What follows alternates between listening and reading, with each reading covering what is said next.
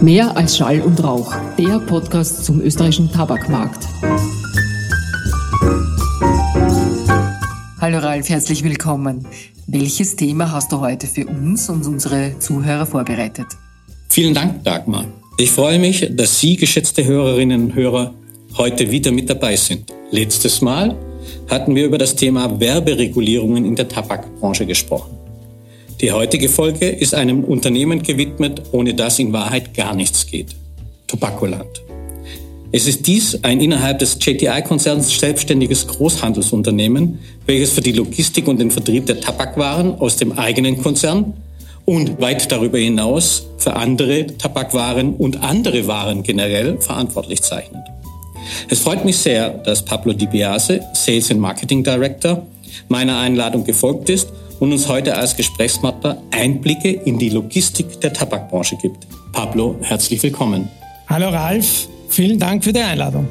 Pablo, darf ich dich bitten, so am Anfang, wir machen das ein bisschen zum Warmwerden, dich unseren Hörerinnen und Hörern kurz vorstellen. Wie lange bist du schon bei Tobakoland und wie würdest du eure Geschäftstätigkeit in ganz kurzen Worten beschreiben? Wir kommen ja später noch in Details. Ja, also ich bin bereits seit 19 Jahren im Konzern tätig und seit 15 Jahren bei Tobakoland und hier als zweiter Geschäftsführer verantwortlich für Vertrieb und Handelsmarketing. Wie du weißt, unser Slogan und Claim ist Partner für alle. Wir sind ja an der Schnittstelle zwischen Industrie und Trafikant, servicieren beide, verstehen beide und bringen sie ideal zusammen. Beide wollen sie alles aus einer Hand. Das heißt, sie wollen Kompetenzen abgedeckt haben. Und vielleicht interessenshalber, das Thema Digitalisierung haben wir bei uns 2004 begonnen auszurollen, also lang bevor der Begriff modern wurde, damals mit E-Loading-Produkten, also elektronischen Gutscheinen, Wertkarten. Und auch bei der Telemetrie, das ist ja die Fremdwartung der Automaten, haben wir vor fast 15 Jahren begonnen. Ich würde das mal so bezeichnen, ihr geht weit mit euren Tätigkeiten über den Tabakwarenbereich hinaus, wie du schon gesagt hast, weil der Kunde, Trafikant alles aus einer Hand will. Ich würde es mal so ein bisschen als Gemischtwarenladen bezeichnen, ohne despektierlich zu sein. Kannst du aber ungefähr uns mitteilen, welchen Anteil an eurem Geschäft eigentlich der Tabakbereich ausmacht und welches die anderen Tätigkeitsfelder? Äh, Im Grunde, wie es wir beliefern Nahversorger. Also so weit weg bist du nicht. Tabak bringt grob zwei Drittel unseres Rohertrages und unser Selbstverständnis ist es, Logistikservice in ganz Österreich anzubieten und das unabhängig vom Produkt. Natürlich, Tabak und Genusswaren haben wir gesagt, das sind unsere Hauptprodukte, aber neue Produkte wie Nikotinpouches, E-Zigaretten, dort machen wir vom Import über die Lagerung, Handel, Distribution, alle klassischen Tätigkeiten.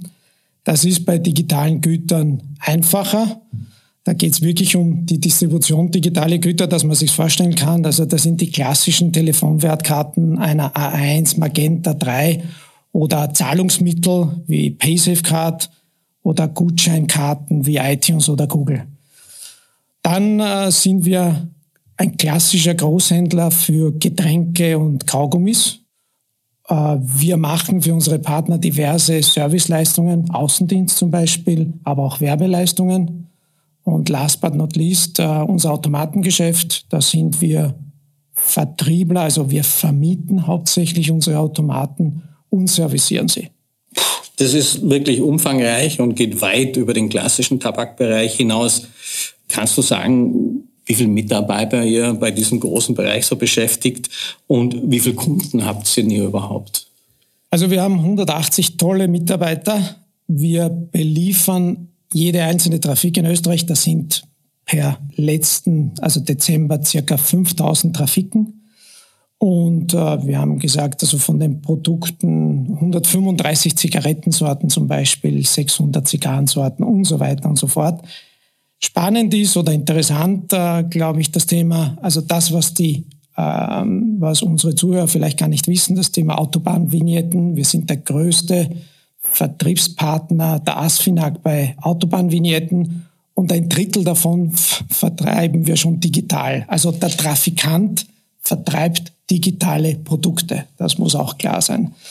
Äh, dann das Thema Prepaid-Karten etc. Pro Tag beliefern wir 800 Trafiken mit 31 äh, Klein-LKWs, mit unseren eigenen Klein-LKWs. Ja, und äh, natürlich zusätzlich zu unseren Dienstleistungen sehen wir uns auch als Ansprechpartner aller Stakeholder am Markt. Das heißt, es gibt auch eine Monopolverwaltung, es gibt natürlich das Finanzministerium und es gibt diverse Verbände, mit denen wir auch in Kontakt sind. Ja, ich, ich, ich weiß ja, dass ähm, der Großhandel und ihr als Tochterunternehmen von uns ähm, Steuerschuldner sind für die Tabakwaren unter anderem. Ich, was du auch gerade rausgehört hast, wenn ich, wenn du gesagt hast 600 Zigarrensorten, das heißt mehr oder weniger alle Zigarren, die in Österreich konsumiert werden, kommen von euch, kann man fast sagen. Jetzt aber noch einen anderen Punkt, wenn man das anschaut, was du sagst, diese Varianz, Breite, die ihr habt. Wie haben sich denn einzelne Bereiche entwickelt? Ich nehme an, zuerst waren die Tabakwaren da und dann kam das andere oder wie, wie, wie ist das? Ja, also Tabakwaren waren auf jeden Fall der Ausgangspunkt, aber ähm, schon relativ rasch wurde klar, dass für die Weiterentwicklung der Trafiken andere Produkte dazukommen müssen. Das heißt, wir haben das auch aktiv weitergetrieben, damit die Trafik als Geschäftsmodell eine langfristige Zukunft hat. Und äh, man sieht es ja heute, es hat sich bewährt. Das heißt, aus diesem Grundgedanken, und das wurde dann unsere Vision, haben wir dann strategische Schritte abgeleitet. Das Thema E-Loading haben wir erwähnt, dass wir dort über die Wertkarten die Trafik zu einem digitalen Nahversorger machen. Das Thema Automat als äh, 24-7-Filiale das Thema generell Innovationsprozesse vorantreiben. Wir haben auch intern äh, schon eine Innovation Challenge äh, gemacht, wo wir aus, aus dem Startups ausgesucht haben, damit wir wirklich ganz neue Produkte finden. Und was wir auch gesagt haben, Produkte, die man früher nie mit der Trafik assoziiert hätte, wie die Vignetten oder auch Bahntickets oder die bekannte Niederösterreich-Card, oder der Dienstleistungscheck für Haushaltshilfen. Bei all dieser Varianzbreite, die du beschrieben hast, Pablo, und diesen ganzen Dienstleistungen und Tabakwaren etc., muss ich natürlich doch die Frage stellen, welchen Stellenwert haben die Produkte aus dem Haus GTI bei euch? Wir haben gesagt, unser Motto ist Partner für alle. Wir schätzen stabile Partnerschaften mit starken Partnern und da ist GTI natürlich an erster Stelle zu nennen. Das ist letztlich wichtiger als die gemeinsame Geschichte und die Eigentümerrolle, die für Trafikanten und Industriepartner keine Rolle spielt und zugleich auch kein Geheimnis ist und sein braucht. Wir sind natürlich stolz auf unsere Partnerschaft mit JTI, wie auf alle Partnerschaften bis hin zum kleinen Startup, denn genau diese Vielfalt macht uns ja aus Trafikantensicht stark. Ohne GTI-Produkte wäre unsere Position am Markt völlig anders. Ich kann mir das überhaupt nicht vorstellen und bin froh, dass wir so einen starken Partner in Rücken haben. Danke, Pablo. Also glaube ich, dass wir ein starker Partner sind, aber ich bin auch sehr froh, wie sich äh, ein Großhändler entwickelt, um, ich sage mal, als äh, Generallieferant für die Trafikanten zu dienen und als Innovationstreiber. Das ist sehr schön und das hört man auch sehr gerne. Jetzt Nochmal einen kleinen anderen Bereich. Welche Trends siehst du denn? Gibt es Bereiche, die sich eventuell stärker entwickeln, beziehungsweise welche sich schwächer entwickeln oder prognostiziert werden, dass sie vielleicht schwächer werden? Man muss zugeben, die Pandemie hat einiges verändert. Wir haben seit Beginn der Pandemie eine starke Entwicklung in allen Tabaksegmenten. Zum Glück kaufen die Konsumenten wieder stärker im eigenen Land. Das ist auch wichtig für das Steueraufkommen in Österreich. Insgesamt sind aber die klassischen Tabakwaren in den letzten Jahren etwas rückläufig gewesen. Das ist der Branchentrend, den wir alle beobachten. Alternative Produkte wie Nikotinpouches laufen stark und E-Zigaretten sind stabil. Dann gibt es Nischenprodukte im Tabakbereich, für uns keine Nische, aber im Vergleich zu Zigaretten, zum Beispiel Wasserpfeifentabake und die entwickeln sich sehr stark. Und dann das Thema E-Loading, hier speziell E-Loading, Produkte, die man direkt am Zigarettenautomaten kaufen kann.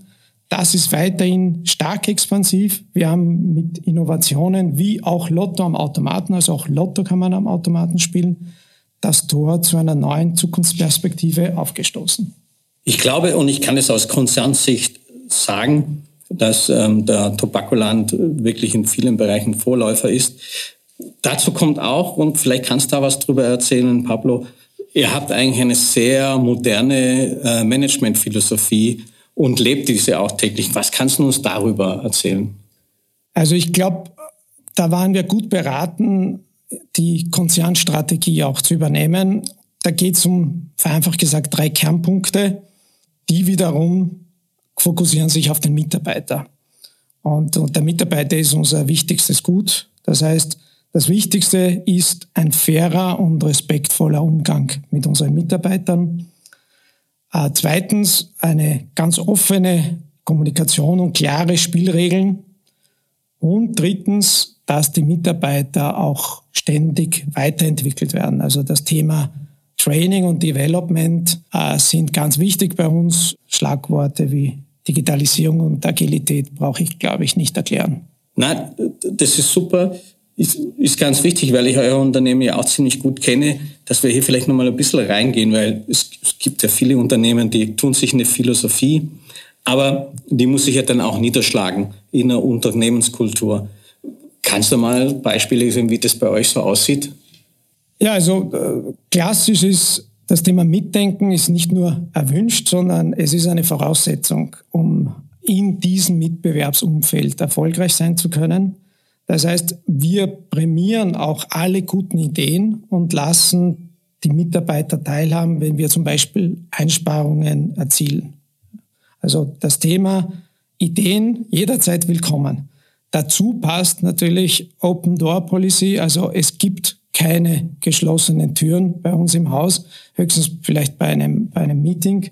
Und sonst sehen wir natürlich die Fragen als Zeichen von Interesse und Engagement unserer Mitarbeiter.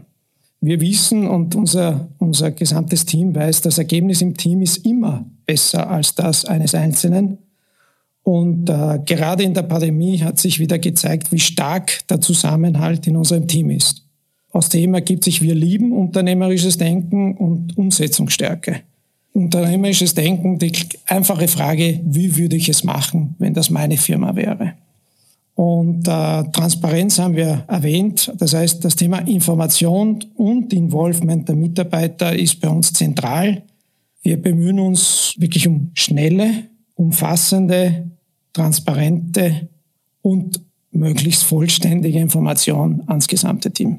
Also ich kann es auch sagen, eure Informationspolitik ist eine sehr gute, glaube ich, zum, zum Glück im ganzen JTI-Konzern. Jetzt lass mich noch einen anderen Punkt ansprechen, weil, weil der mir auch sehr am Herzen liegt. Die Zuhörer und Zuhörerinnen wissen ja aus den vorherigen Podcasts schon, dass JTI im Prinzip in Österreich aus mehreren Firmen besteht, nämlich aus der Ökolab, aus Tobakoland, der JTI Austria und Austria Tabak, dass wir auch mehrere Standorte haben und Tobakoland ist an, an, an dem Standort, wo wir vorher auch waren, nämlich in Otterkring. Und wir wissen, dass ihr dort aus allen Nähten platzt. Und das ist ja schon bekannt geworden, dass daher die Planungen für eine Neuerrichtung eines Verwaltungs- und Logistikzentrums in Wien oder im Umfeld von Wien begonnen haben. Das sollen, da ist mehr über 30 Millionen Euro investiert werden was ich für Österreich und für uns über 500 Mitarbeiter insgesamt eine fantastische Nachricht finde. Aber vielleicht kannst du uns ein paar Details dazu verraten, soweit du das machen kannst jetzt schon. Gerne, wie du sagst, soweit ich es verraten kann. Aber eins ist schon bekannt, wir planen Anfang 2024 zu übersiedeln, das heißt noch zwei Jahre bis dorthin.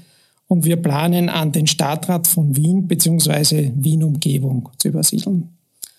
Aktuell suchen und bewerten wir Grundstücksoptionen, denn eins ist klar, es soll wirklich der perfekte Standort für unser Business sein. Und da denken wir schon in die nächsten Jahrzehnte. Für uns auch wichtig haben wir das Thema Information der Mitarbeiter, Kunden, auch Öffentlichkeit werden laufend informiert. Das Investment unseres Eigentümers sehen wir als einen echten Vertrauensbeweis und Zukunftsbekenntnis Du hast es erwähnt, über 30 Millionen Euro. Und das hat einen neuerlichen Motivationsschub bei uns im Team ausgelöst. Den Mitarbeitern ist klar, dass mit diesem Schritt auch die Arbeitsplätze abgesichert sind und mit dem Umzug eine neue, moderne Ära anbricht. Denn auch alle Büros, Anlagen, alles rundherum wird ja komplett neu sein. Die Stimmung ist gut und wir tun alles, damit das Team diese zwei Jahre bis zum Umzug optimal nutzen und sich vorbereiten kann. Auch das Feedback, das wir vom Markt erhalten haben, war äußerst ermutigend. Danke, Pablo. Da ich ein ganz kleines bisschen involviert war und ich verrate da kein Geheimnis, egal wohin es geht, dann am Schluss ist, die Planung ist auch insoweit zukunftsweisend, dass egal was kommt, das wird wahrscheinlich eins der grünsten, ökologischsten Planungen, die es gibt. Das habe ich schon gesehen. Damit hat sich die Company eh committed. Und ich bin froh, wenn man dann irgendwann zum Ergebnis kommt, wohin es geht und wie es genau aussieht. Ich kann hier deshalb euch nur und dir viel Erfolg wünschen. Dir vielen Dank sagen, Pablo, für deinen Besuch äh, und für die Einblicke, die du uns heute gegeben hast. Danke dir nochmals für die Einladung. Es war mir ein Vergnügen. Vielen Dank auch Ihnen, liebe Hörerinnen und Hörer. Ich hoffe, Sie hatten da ein bisschen Einblick darüber, dass äh, der Großhandel für die Trafiken nicht nur Tabak ist, wie modern dies aufgestellt ist, was das bedeutet auch äh, für den Standort Österreich. Und ich hoffe, dass Sie, liebe Hörerinnen und Hörer, auch beim nächsten Mal dann zuhören werden.